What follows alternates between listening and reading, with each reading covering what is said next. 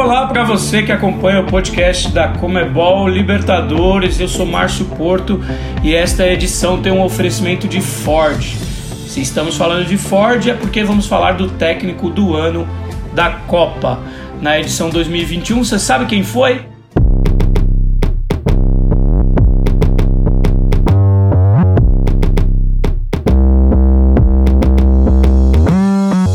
Tá fácil, né? Não estamos falando de qualquer treinador, e sim de alguém que colocou seu nome entre os maiores da história da competição. Estamos falando, é claro, de Abel Ferreira, o português bicampeão da Comebol Libertadores, pelo Palmeiras, pela Sociedade Esportiva Palmeiras.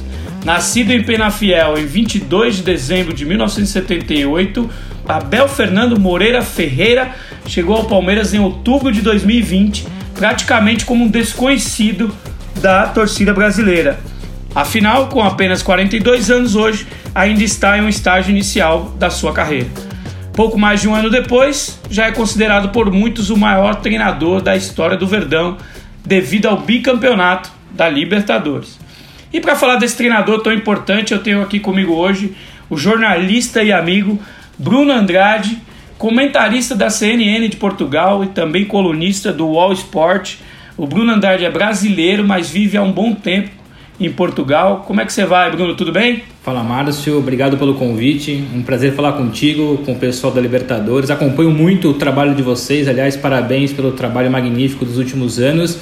E é uma honra poder conversar com um amigo, conversar com o público do Brasil e contar um pouquinho mais daquilo que eu conheço e sei da história do Abel Ferreira. É isso. O Bruno acompanha, evidentemente, o futebol português né, com uma profundidade. Quem vive todo o futebol português de lá, né? E acompanha também o Abel Ferreira há um bom tempo, né? Tem aí uma relação com ele muito mais estreita e por isso que a gente trouxe aqui para entender mais desse treinador que marcou o seu nome na história do Verdão e na história da Libertadores, né, Bruno? Como é que, para a gente começar esse papo, como é que repercutiu aí em Portugal mais um título do Abel Ferreira, né? Portugal que vem dominando a Libertadores nos últimos anos em, em referência a treinadores, né? Primeiro com Jorge Jesus em 2019 pelo Flamengo, depois chega o Abel Ferreira e dá continuidade né, a essa dinastia portuguesa, né? Conquistou né, na edição 2020, que foi finalizada este ano, e agora com o bicampeonato. Como é que repercutiu né, essa dobradinha do Abel Ferreira por aí? Poderia e deveria ter repercutido muito mais, mas acabou não tendo o impacto que merecia, muito por conta daquilo que o Palmeiras fez, aquilo que o Abel Ferreira tem feito nos últimos anos, porque calhou de ser uma fase em que o futebol português vive é, uma espécie de, de polêmicas atrás de polêmicas. No dia da final da Libertadores do Palmeiras contra o Flamengo, no mesmo dia mais cedo, o, houve uma polêmica muito grande aqui em Portugal da, da belenense SAD que entrou em campo com apenas nove jogadores e no intervalo ficou com sete contra o Benfica. E isso praticamente tomou conta dos jornais. No dia seguinte, ao invés das capas dos jornais aqui serem o Abel Ferreira campeão, bicampeão, as capas foram todas para as polêmicas internas do futebol português. Eh, as polêmicas envolvendo o futuro do Jorge Jesus, as polêmicas envolvendo o derby recente de, de esporte em Benfica então, de fato, eu esperava muito mais, não só no âmbito do jornal impresso, mas nos sites, nas televisões, nas rádios. Evidentemente que eles acompanharam, deram destaque, mas sinceramente, até fazendo meia culpa, porque eu hoje também trabalho na comunicação social de Portugal, eu acho que nós não, de, nós não colocamos em cima o devido crédito para aquilo que o Abel Ferreira tem feito no Brasil. A gente até pode discutir durante o podcast os motivos para além dessas questões factuais de atualidade mas quem sabe agora, com o Abel bicampeão, num grande clube que vai investir cada vez mais para reforçar o plantel, reforçar o elenco, a comunicação social portuguesa deu o devido crédito para um filho que foi por outro lado do Atlântico, num país co-irmão, tem feito sucesso, porque Portugal tem isso, a comunicação social portuguesa abraça os treinadores que estão fora. Recentemente, o Leonardo Jardim foi campeão da, da Liga dos Campeões Asiática e isso teve um destaque. Os treinadores portugueses que estão na Inglaterra, que estão, enfim, em outros países, são comentados, mas senti que com o Abel ali faltou, eu não diria falta de respeito, mas faltou um pouco mais de carinho, de atenção. E como a crítica portuguesa, como vocês aí veem esse treinador que quando chegou aqui era praticamente um desconhecido do maior público, né? Ele veio do PAOK, uma equipe grega, né, havia feito um trabalho interessante no Braga, aí de Portugal, né, mas ainda, ainda não tinha né, toda a, a repercussão que hoje tem depois, claro, desses dois títulos. Como que a crítica vê esse treinador, o potencial dele e tudo que ele construiu já até agora? Eu acho que toda análise que é feita em cima do trabalho do, do Abel Ferreira, inevitavelmente a gente tem que comparar com aquilo que fez o, o Jorge Jesus no Flamengo, tanto para o bem e tanto para o mal. O Abel, por exemplo, havia treinado apenas o Braga aqui, que é uma espécie de quarta força do futebol português. Depois vai para o mercado muito periférico, o PAOK, como você bem disse. Então é um treinador que nunca teve muito apelo midiático, nunca treinou um grande clube, nunca conquistou títulos em Portugal, nunca brigou por grandes títulos em Portugal. Diferentemente do Jorge Jesus, que ganhou tudo praticamente pelo Benfica, havia treinado o Sporting, um treinador que tem uma proximidade muito grande com a imprensa, gosta da mídia, gosta de falar, gosta das polêmicas. E o Abel Ferreira é praticamente o, o, a, o inverso disso. Fica mais calmo, é mais tímido, evidentemente, quando vai para as coletivas, solta aquele Abel que tem dentro dele. Mas no fundo é alguém mais comedido. E isso tem impacto na forma como a imprensa e a crítica olha para o Abel Ferreira. Mas evidentemente que todos aqui é, conhecíamos e esperávamos pelo sucesso dele, não tão forte assim. É, eu acho que se você escolher falar com cada 10 portugueses aqui, 9 não acreditavam que o Abel fosse ter esse impacto, não só numa questão de visibilidade, mas de títulos, mas era um treinador em evolução, era um treinador que muita gente colocava aqui fazendo parte da nova safra de treinadores, jovens treinadores, juntamente com o Abel Ferreira, por exemplo, o Rubem Amorim, que é o atual treinador do esporte e atual campeão nacional, ou seja, o Portugal tem agora mudado a chave, os mais antigos, Jorge Jesus, Oswaldo Ferreira, Mourinho, tem ficado um pouco de lado para dar espaço para essa leva. E o Abel sempre fez parte dessa leva, mas faltava um título, faltava um grande clube e isso ele conseguiu no futebol do Brasil. A questão do comportamento dele, Bruno, é, uma, é algo bastante discutido aqui na, na imprensa e os torcedores também falam sobre esse jeito, essa entrega, né? essa intensidade com que o Abel coloca né, para fora nos momentos das partidas, né, também quando ele vai dar as coletivas. E você que o conhece, que o acompanha, conhece a sua trajetória, né, é, as vivências dele mais, ele sempre foi assim. É, como se formou essa personalidade do Abel, né, para ele estar tá hoje aí como tem hoje mostrado essas, né, essas reações que, que tem sido discutida aqui recentemente? Eu não acompanhei o Abel Ferreira jogador, acompanhei sim a sua trajetória como treinador e como jogador, todo mundo com quem eu converso aqui, seja torcedor, o pessoal da imprensa, aí jogador, treinador, sempre disseram que esse é o Abel Ferreira na, sua essência. Sempre foi assim, um cara enérgico, frontal, que, que coloca a voz para fora mesmo e, e, mostra muita originalidade, personalidade muito forte. Eu posso falar como treinador, e como treinador ele foi igualzinho. A grande questão é que ele não tinha o impacto midiático que tem no Palmeiras e no Brasil. Ele soltava os cachorros no tempo, no, na, na, nos tempos de Braga, mas isso passava para o lado porque o impacto aqui era o quê? O Benfica, era o Porto, era o Sporting, eram os treinadores portugueses fazendo sucesso na Europa. Então o Abel, claro, reconhecendo o trabalho dele, as pessoas conhecendo a personalidade, sempre perceberam que o Abel é exatamente esse no Brasil, mas uma coisa é verdade, ele ainda está um, um, passo à frente numa questão de desabafo. É, eu sempre vi um Abel, um Abel Ferreira muito crítico, muito, muito nervoso nas coletivas, no dentro de campo, mas sinto que no Brasil isso duplicou, até triplicou e compreendo perfeitamente os motivos. Acho que o Abel, eu não tenho qualquer tipo de problema de dizer isso, às vezes passa um pouco do limite, mas compreendo quando passa do limite, porque distância da família, da esposa, das duas filhas, vivendo um período de pandemia. O Abel saiu de Portugal e pegou sempre a pandemia. No PAOK era a pandemia, no Palmeiras é a pandemia. Então, o Abel Ferreira com sucesso é um Abel Ferreira da pandemia. Isso, evidentemente, que mexe no dia a dia do profissional e da pessoa por si só. Isso, de fato, atrapalha muito. E uma coisa que eu sinto aqui, então eu posso falar com propriedade, porque eu sei que o Abel sente aí, e eu sei que ele sente, porque ele fala diversas vezes, direto e indiretamente, a questão, primeiro, do calendário, que isso é óbvio, ele fala diversas vezes e a gente sabe como é, somos brasileiros e acompanhamos mas uma questão também da perseguição que em relação à xenofobia que existe não só dos torcedores adversários, mas infelizmente como parte da imprensa no Brasil. Eu não vou usar isso como muleta, infelizmente o Brasil tem ótimos jornalistas que tratam e sabem criticar de uma forma correta e justa, mas infelizmente há outros que, que partem direta ou indiretamente para críticas em relação à, à nacionalidade, e o Abel sente isso. E quando ele sente isso muito forte, ele desabafa e coloca para fora dentro de campo ou nas coletivas. É, essa questão do período da pandemia foi algo muito é, impactante na, na vivência do Abel no Brasil e também no Palmeiras e impactou o Palmeiras de uma forma muito positiva, como a gente mostrou no documentário A Glória Eterna sobre a conquista de 2020. O Abel Ferreira teve um papel fundamental na questão com o grupo, com os funcionários do Palmeiras. Né? O Palmeiras foi um clube que durante a pandemia né, deu um respaldo aos seus funcionários. O Palmeiras conseguiu seguir é, é, naquele momento, naquele período, né, sem demitir nenhum profissional.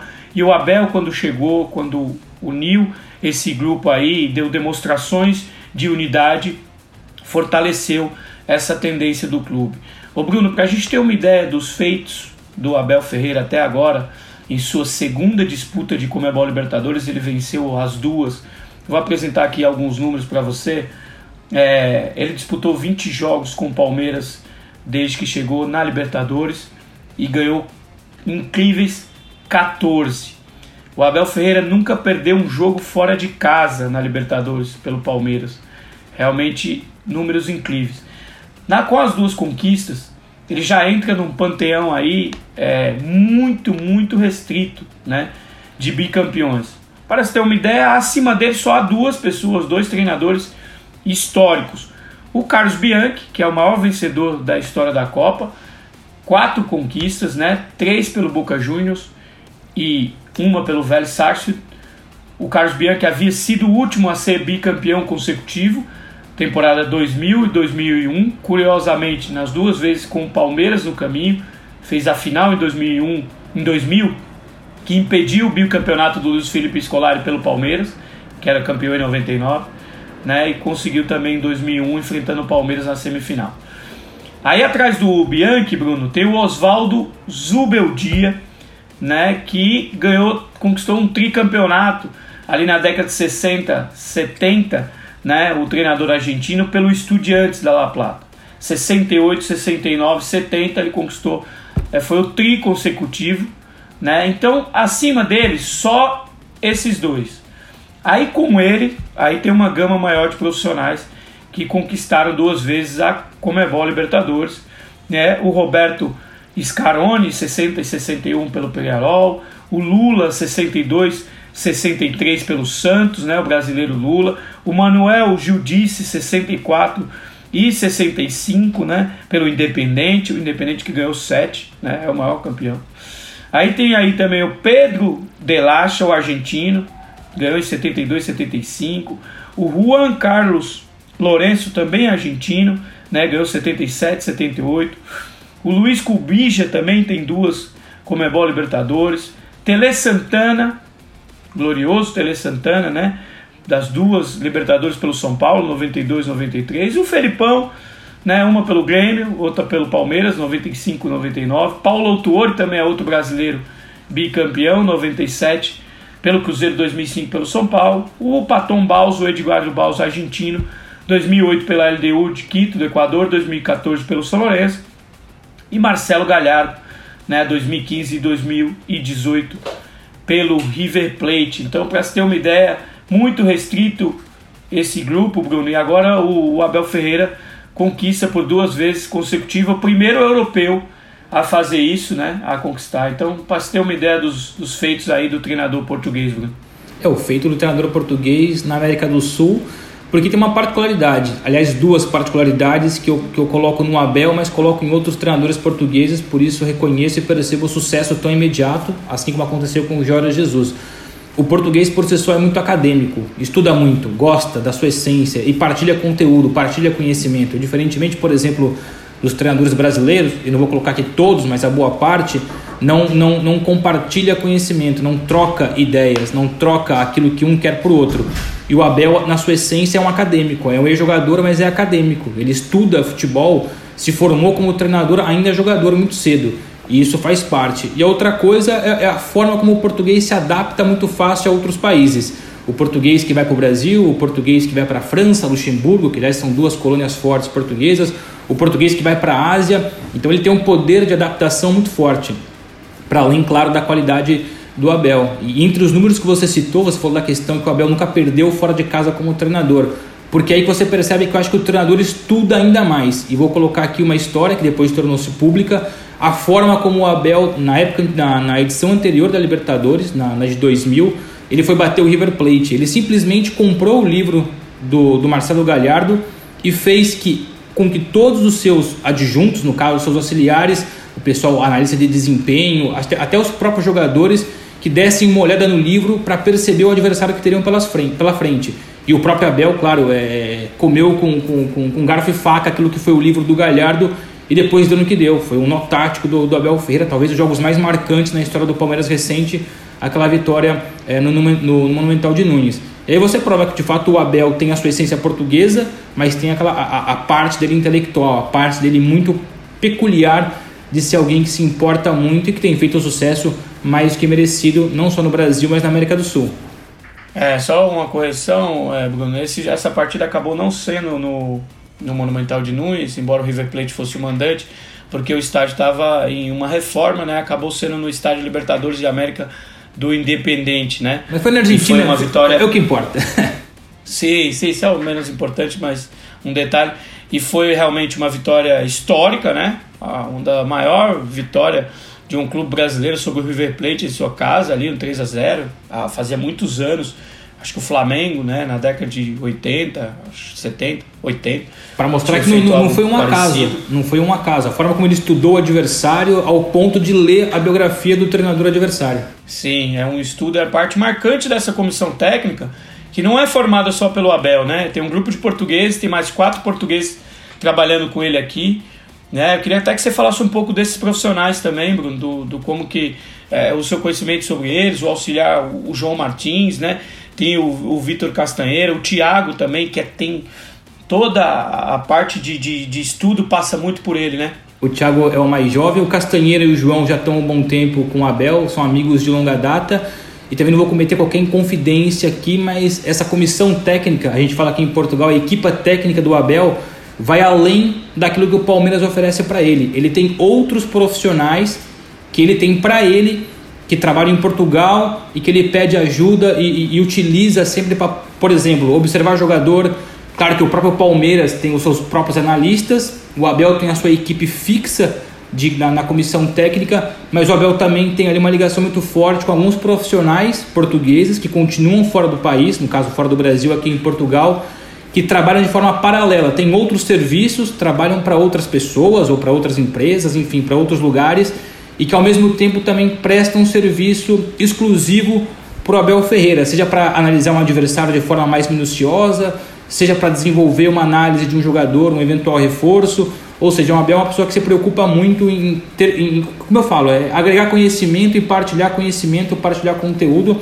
Então o Abel, como você bem disse, tem dois adjuntos, dois auxiliares que agora continuam comandando o Palmeiras nessa, nessas férias do Abel e são pessoas que ele confia de, de olhos fechados. Eu diria tranquilamente que mais do que parceiros de trabalho, mais do que auxiliares, são praticamente irmãos do Abel e o Abel faz questão de divulgar isso sempre de uma forma coletiva. Não é só o Abel que vence, é o Palmeiras primeiro que vence, é a estrutura do Palmeiras que vence, mas é a comissão técnica portuguesa que, que o Palmeiras tem hoje, graças àquilo que o Abel levou para o Brasil, ele faz questão de, de, de, de colocar isso para frente. São dois, duas pessoas que trabalham no dia a dia. Um é mais, por exemplo, agora não me recordo exatamente se, se é o Castanheira ou se, ou se é o, o, o João, que trabalha mais a bola defensiva. Isso é natural nos clubes, enfim, a gente sabe melhor do que o, vocês claro. sabem melhor do que qualquer um. Claro. Eu não me recordo agora, mas o Abel divide bem as tarefas e na hora do vamos ver ali, ele leva muito em consideração aquilo que é a opinião dos seus parceiros.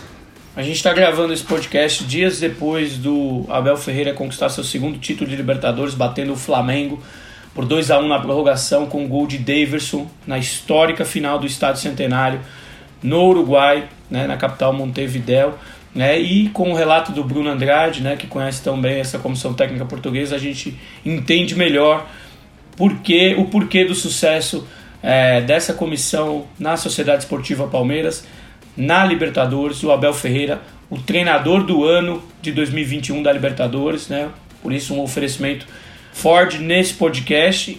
E Bruno, a torcida do Palmeiras já vive a expectativa, né? se terá o Abel Ferreira para a edição 2022 da Libertadores, defendendo esses dois títulos e com a possibilidade de um tricampeonato, que seria algo né, indescritível aí, de difícil definição né, no momento do futebol, a competitividade do futebol brasileiro e sul-americano, né, o Abel é, emendar três títulos e ter essa possibilidade pelo menos de defender essas duas conquistas.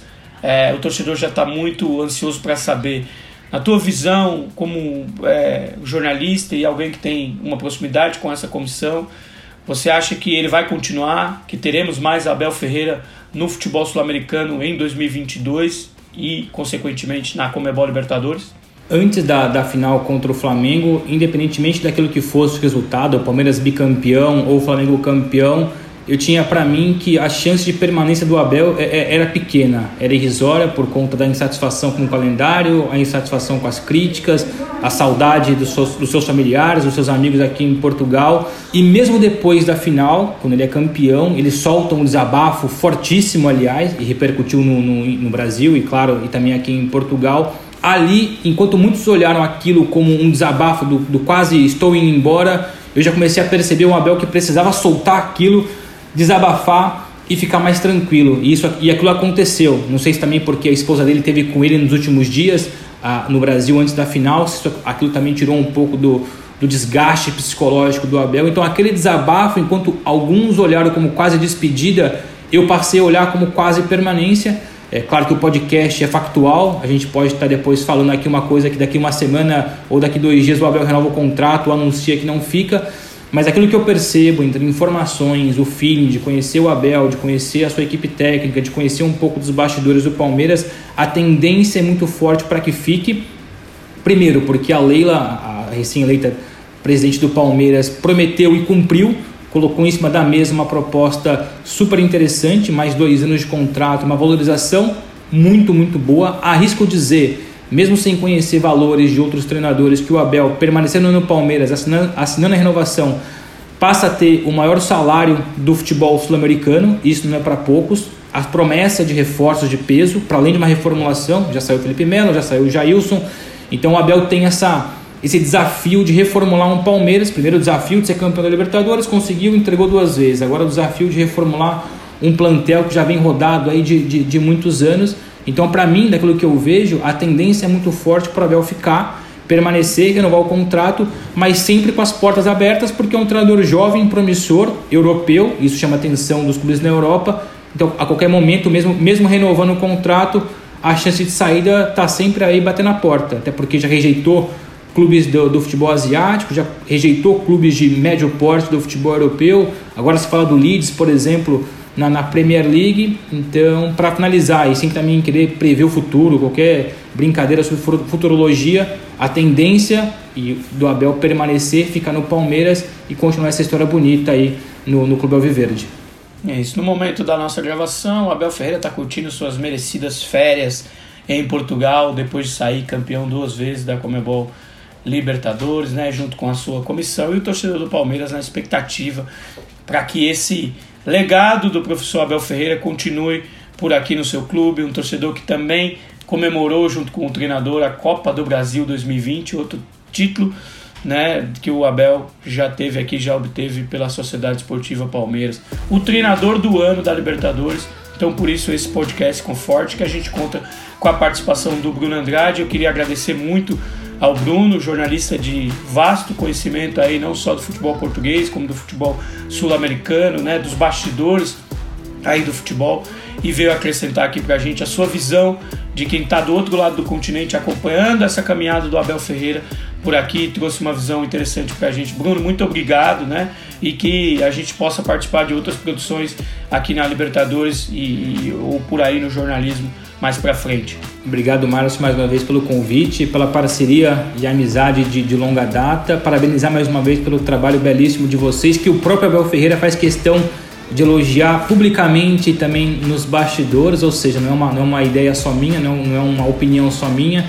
Obrigado pelo convite, fico sempre à disposição porque é muito bom estar com os amigos, partilhar conhecimento com os amigos e estar participando de um projeto que eu acho espetacular. Obrigado mais uma vez e bom trabalho para vocês. esse carinho, essa admiração é recíproco, Bruno não só por você, tanto pelo Abel, né, que é um dos treinadores, como a gente viu nessa edição do podcast, mais vitorioso da competição. E o torcedor do Palmeiras pode ficar bem tranquilo, porque ainda haverá muito material de Abel Ferreira e dessa competição nos conteúdos que a Libertadores vai apresentar aí nos próximos meses, ainda repercutindo essa grande conquista, essa conquista histórica do Verdão, agora tricampeão da Libertadores né? Em 2022 vem aí mais um documentário A Glória Eterna, agora falando sobre o bicampeonato do Abel, sobre o tricampeonato do Verdão. A gente já está em produção, então vai ter muita coisa de Abel Ferreira para a gente contar, para a gente mostrar ao torcedor palestino. A gente agradece a audiência, essa foi mais uma edição do podcast da Comebol Libertadores e nos vemos aí, nos falamos aí numa próxima. Valeu, um abraço a todos, até a próxima.